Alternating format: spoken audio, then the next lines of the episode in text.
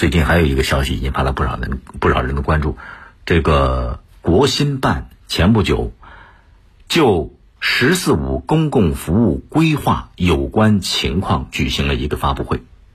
这个教育部发展规划司的负责人指出，各地严格按照国家有关规定和程序办理教师流动手续。严禁发达地区、发达城区的学校到薄弱地区、到县中去抢挖优秀校长和教师。应该说，这个严禁是非常有必要的。早些年，大家知道一些这个县中优秀的老师、薄弱地区的好的校长被发达地区给抢走了。啊，但这个问题呢，严禁只是一个方面，其实还可以反过来看。另外，问题的另外一个方面就在于，薄弱地区的优秀老师、优秀校长为什么不愿意在那儿待着？为什么人家一挖就能挖走？这个问题是是需要好好的反省的。首先，待遇，待遇问题不能回避啊！你看最近这几年，乡村教师比城区教师每个月多了几百块钱的补助。那这样一年算下来呢，差不多，呃，相当于多了两三个月的工资。但是乡村教师还是踊跃的想到更好的这个发达的，想挤进城里边，到发达地区，到一些好的学校去。说甚至不少乡村学校的校长宁可辞职，好不容易混上一个职务，人家不要了，也要到城里边去。为什么？原因就在于城区学校的教师待遇肯定高，而且可能会高很多。你比方说，城区教师里边，他也哎有一些隐形的福利啊，学校的节假日补助啊，是吧？各种竞赛奖励呀，还有这个刚刚开始的课后服务费，这都是生源不足的乡村学校没法比的。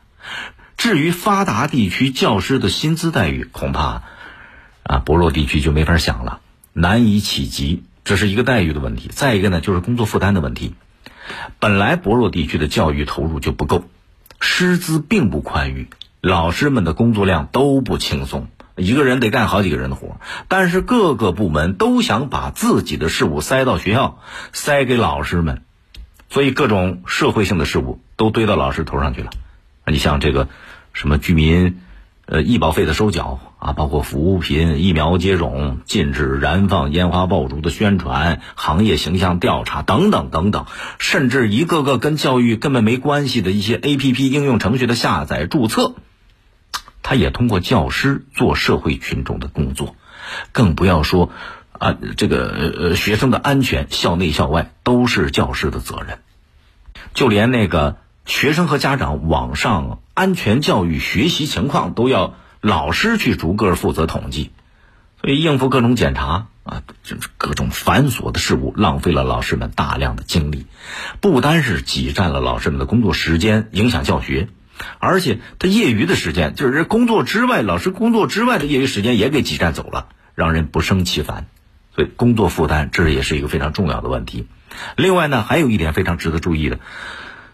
那些真正优秀的老师，往往他有着教育信仰、有理想、有事业心、有创新意识。这样的人，就他们的思想往往超越身边的人，甚至比他们领导水平要高很多。原本呢，不少那些优秀的老师是抱着一腔的热血回到家乡，或者主动到了薄弱地区。可是问题就在于这儿，那句老话怎么讲？叫“木秀于林，风必摧之”。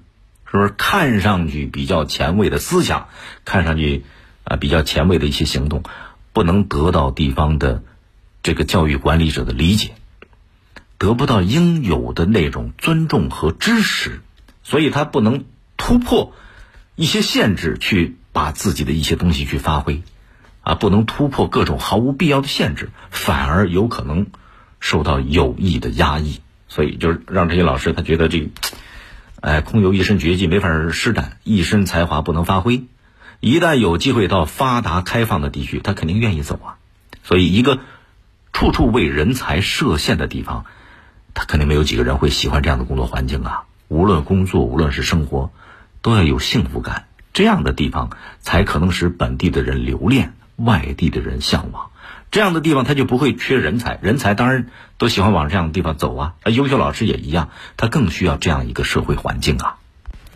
更多内容，请您下载荔枝新闻和我苏客户端。您也可以关注江苏新闻广播的官方微博、微信。更多广播节目、优选音视频和大蓝鲸商城，欢迎您登录大蓝鲸 APP。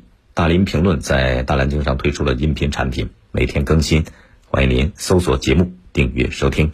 再会。